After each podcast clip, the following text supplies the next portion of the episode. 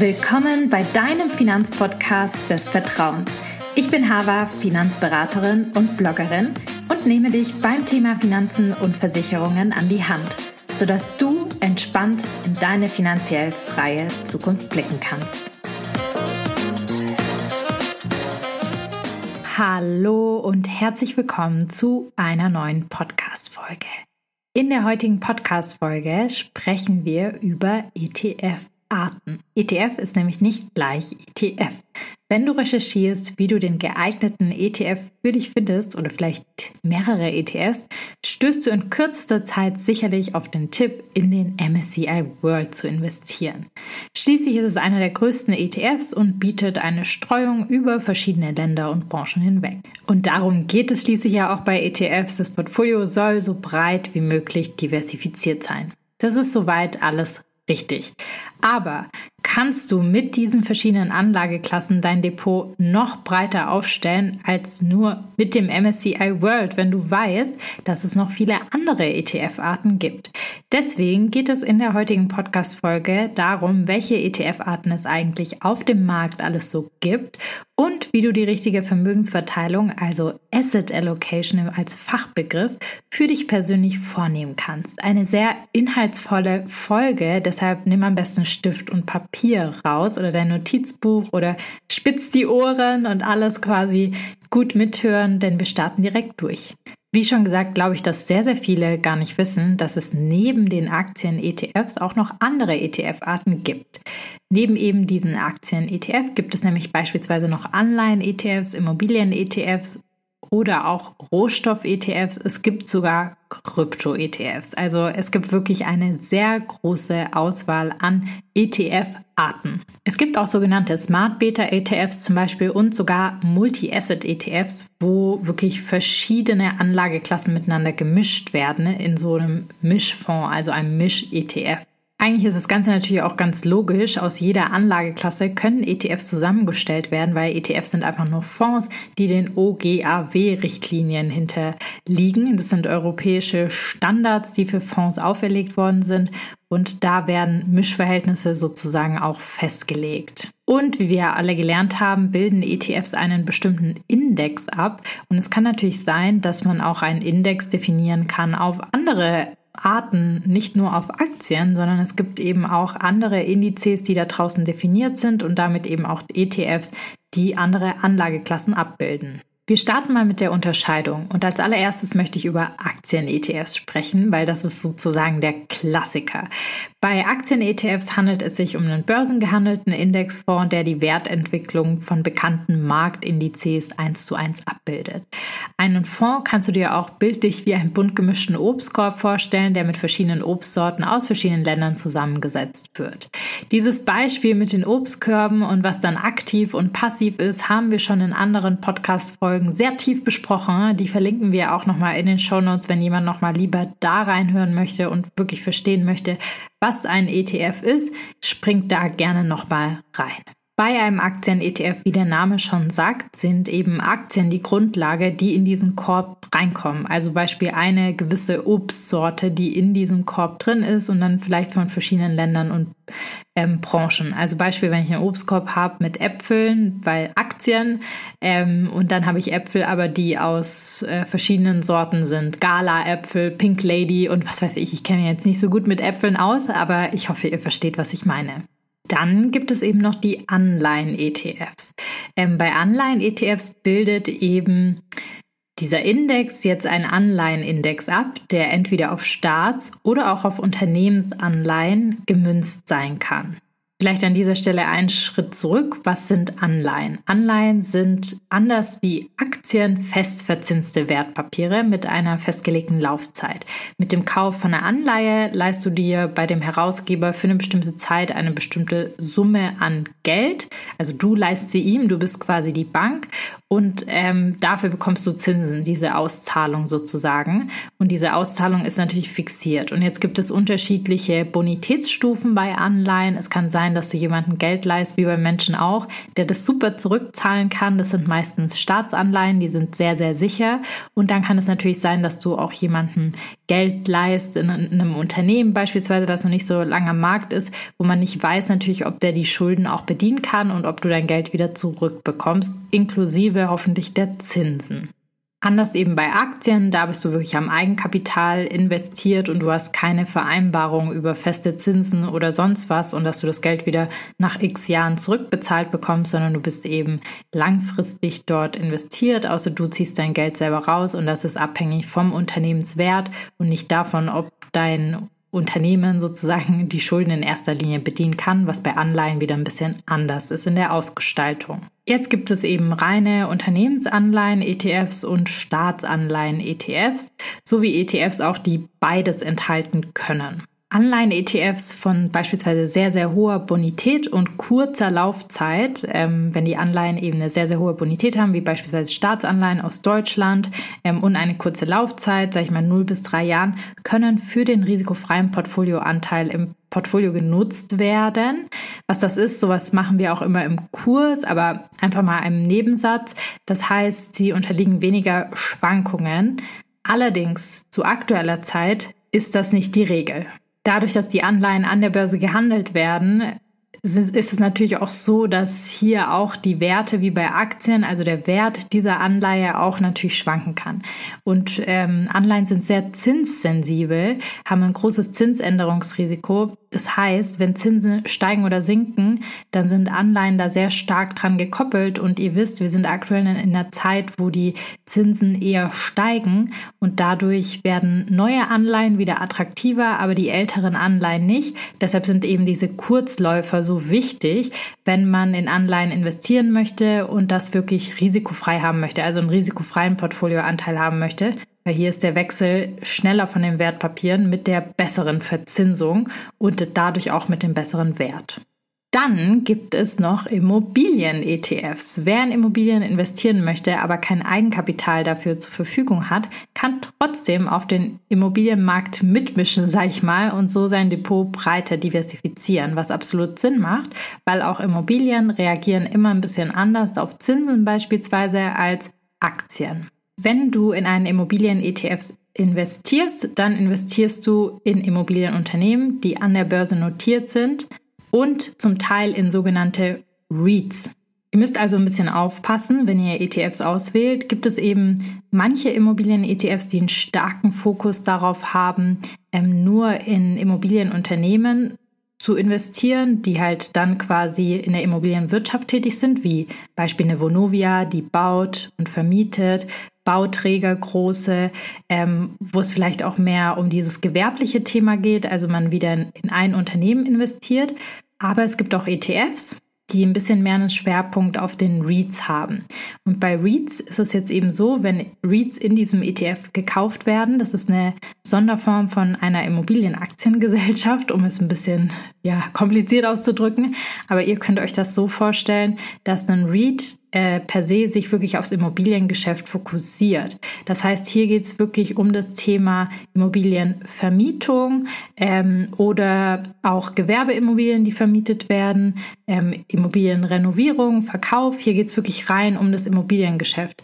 Während eine Vonovia und andere Unternehmen, die in einem Immobilien-ETF drin sind, auch nicht immer direkt solche Themen wie Vermietung, Verkauf darstellen, äh, sondern zum Beispiel eben, wie gesagt, auch Bauunternehmen sein können, die für die Immobilienbranche bauen. Das heißt, man investiert nicht direkt wie in einer eigenen Immobilie in diese Wertsteigerung von einer Immobilie oder eben auch in die Vermietung, dass man da eine Rendite draus erzielt, sondern es ist eben eher eine Investition in Unternehmen, die in dieser Branche tätig sind. Ähm, sowas kann man sehr gut übers Factsheet ähm, ja, sich anschauen, in was man lieber investieren möchte. Das kann man sich dann selber, sag ich mal, raussuchen, was einem besser gefällt. Ähm, wo man auch ein bisschen aufpassen muss, ist natürlich, ob man jetzt USA, Europa abbildet. USA, REITs in den USA, ähm, also die Vermietung funktioniert natürlich ein bisschen anders als jetzt zum Beispiel in Europa, in Deutschland, wie wir das kennen. Solche Themen sollte man sich da ein bisschen überlegen,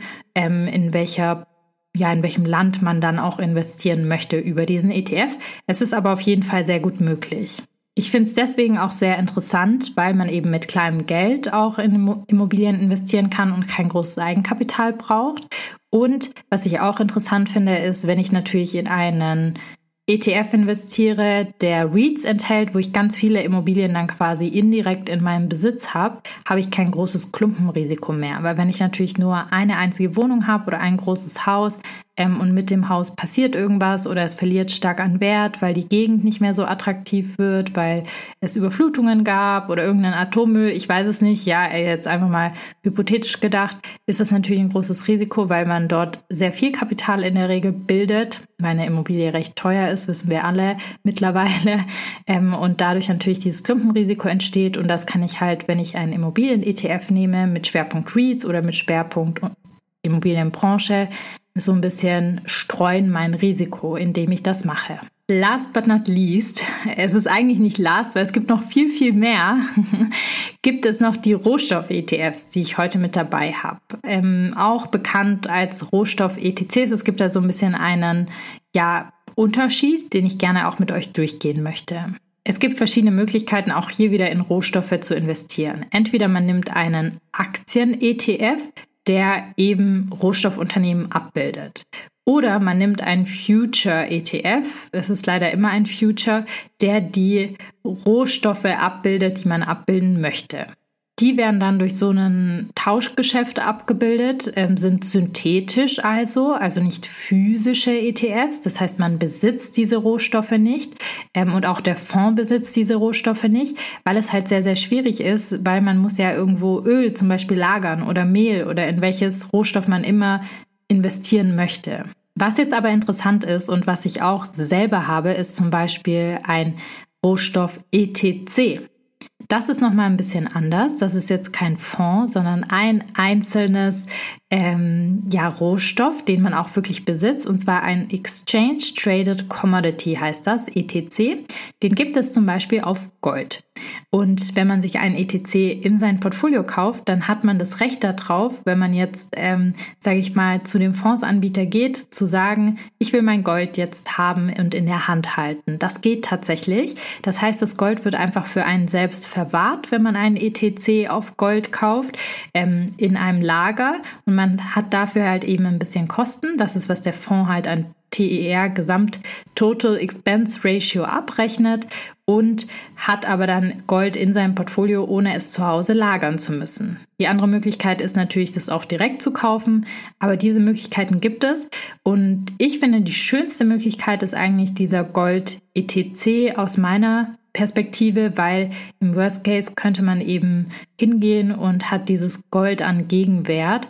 Und bei Rohstoff Futures ist es halt so, dass die in der Regel ein bisschen risikoreicher sind, weil die ein Future-Geschäft, also ein Tauschgeschäft abbilden und man natürlich nicht weiß, wie sich da die Werte in der Zukunft von, verändern von eben diesem Rohstoff.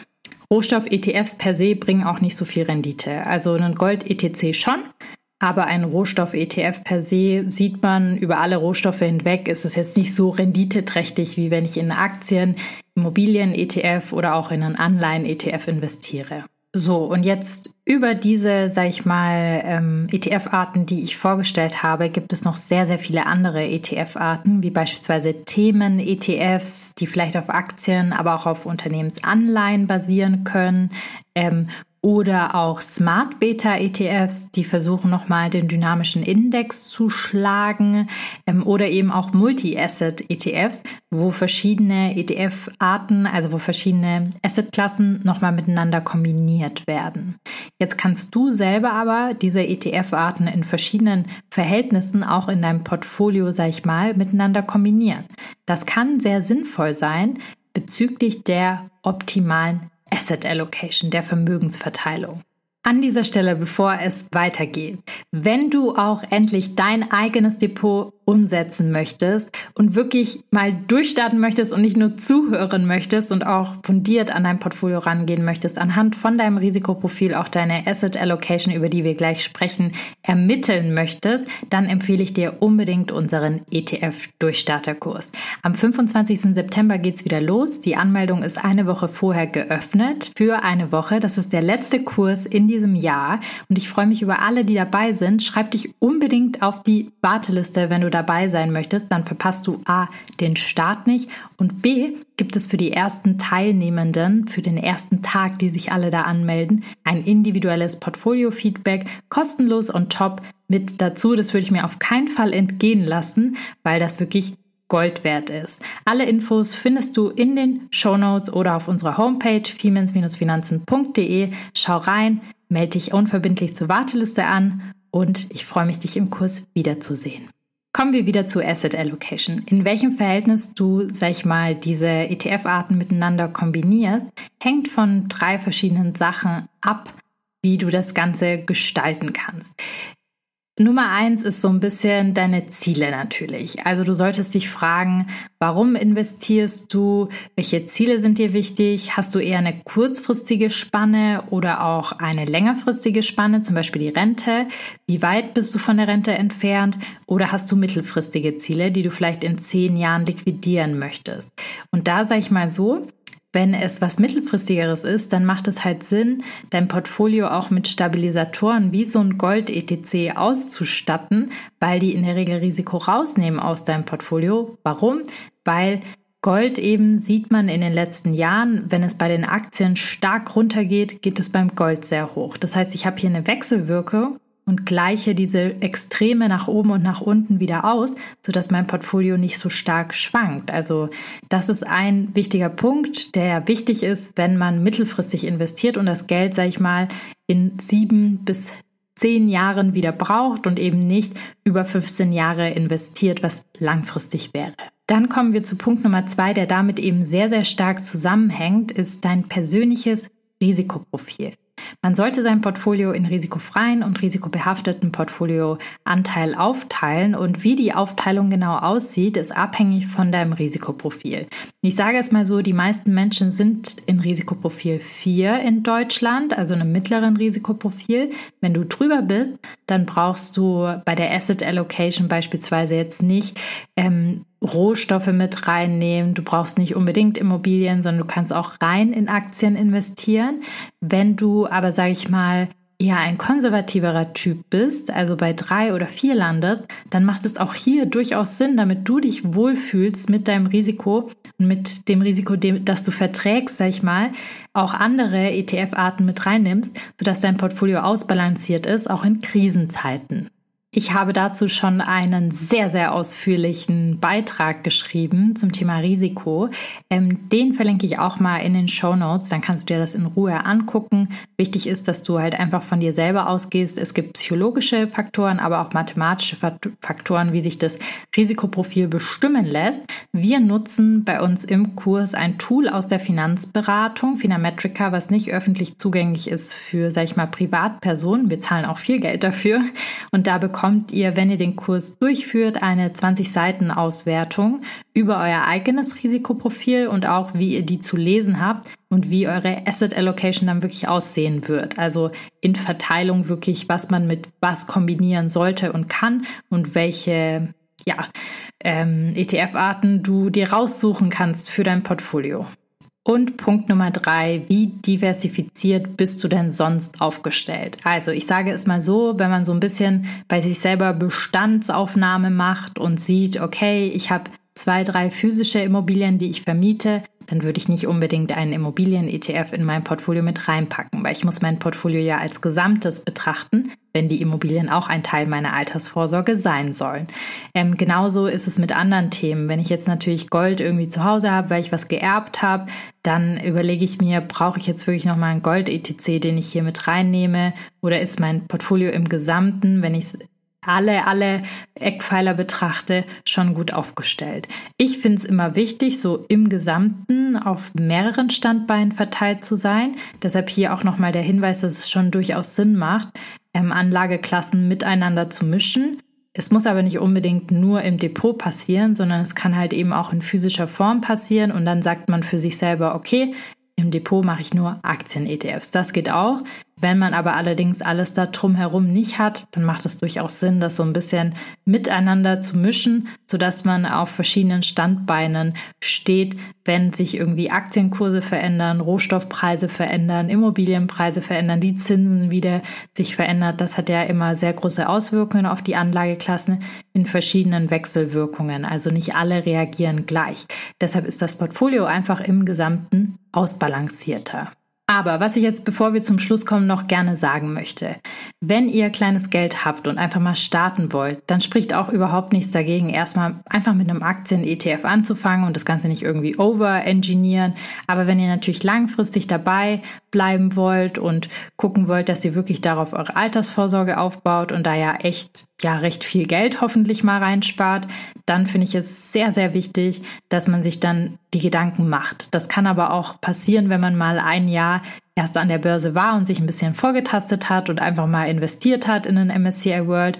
Aber spätestens dann, wenn man nicht mehr weiterkommt und nicht weiß, was man sonst machen soll, dann empfehle ich unbedingt, sich da Gedanken drüber zu machen ähm, und das Ganze vielleicht ein bisschen auch nochmal aufzupeppen, nochmal anders aufzustellen, sein Risikoprofil zu bestimmen.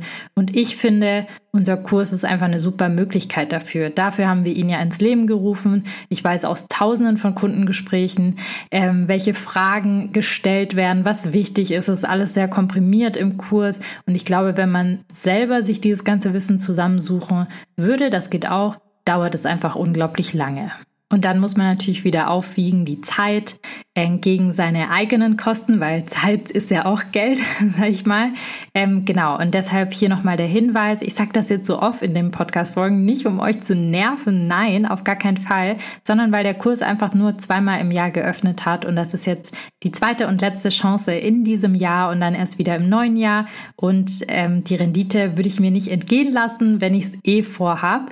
Alle Infos wirklich zum Kurs findet ihr nochmal auf unserer Website. Stellt mir auch gerne Fragen, wenn ihr Fragen zum Kurs habt. Viele fragen auch immer, ob, ja, wenn sie nicht bei den Lives dabei sein können, das aufgezeichnet wird. Alles wird aufgezeichnet. Ihr könnt in eurem Tempo lernen, ihr könnt zu den Terminen kommen. Es ist alles sehr frei, aber ihr kriegt alles wirklich mit und kriegt auch alles zur Verfügung gestellt und könnt zu jeder Zeit Fragen stellen und euch mit euren Buddies auch austauschen, als auch mit uns. Ich freue mich auf jeden Fall, wenn ihr dabei seid. Kommen wir jetzt mal zu einer Zusammenfassung. Welche verschiedenen, sag ich mal, ETF-Arten es so gibt da draußen. Wir haben über Aktien-ETFs gesprochen, über Anleihen-ETFs, Immobilien-ETFs und über Rohstoffe. Und sie haben alle gemeint, dass sie in Unternehmen investieren, die sich auf die verschiedenen Anlageklassen spezialisiert haben. Ein Immobilien-ETF oder Rohstoff-ETF besteht ausschließlich aus Unternehmen, Unternehmensanteilen, die ihr Geschäft im Immobilien- oder Rohstoffbereich betreiben. Aber mit REITs, haben wir ja auch gerade drüber gesprochen, kann man diesem Immobiliengeschäft der Vermietung und Kauf und Verkauf sehr nahe kommen. Es ist super wichtig, dass man eben durch seine Asset Allocation auch sein Risikoprofil erlangt und das kriegt man sehr, sehr gut hin, indem man diese verschiedenen ETF-Arten miteinander kombiniert.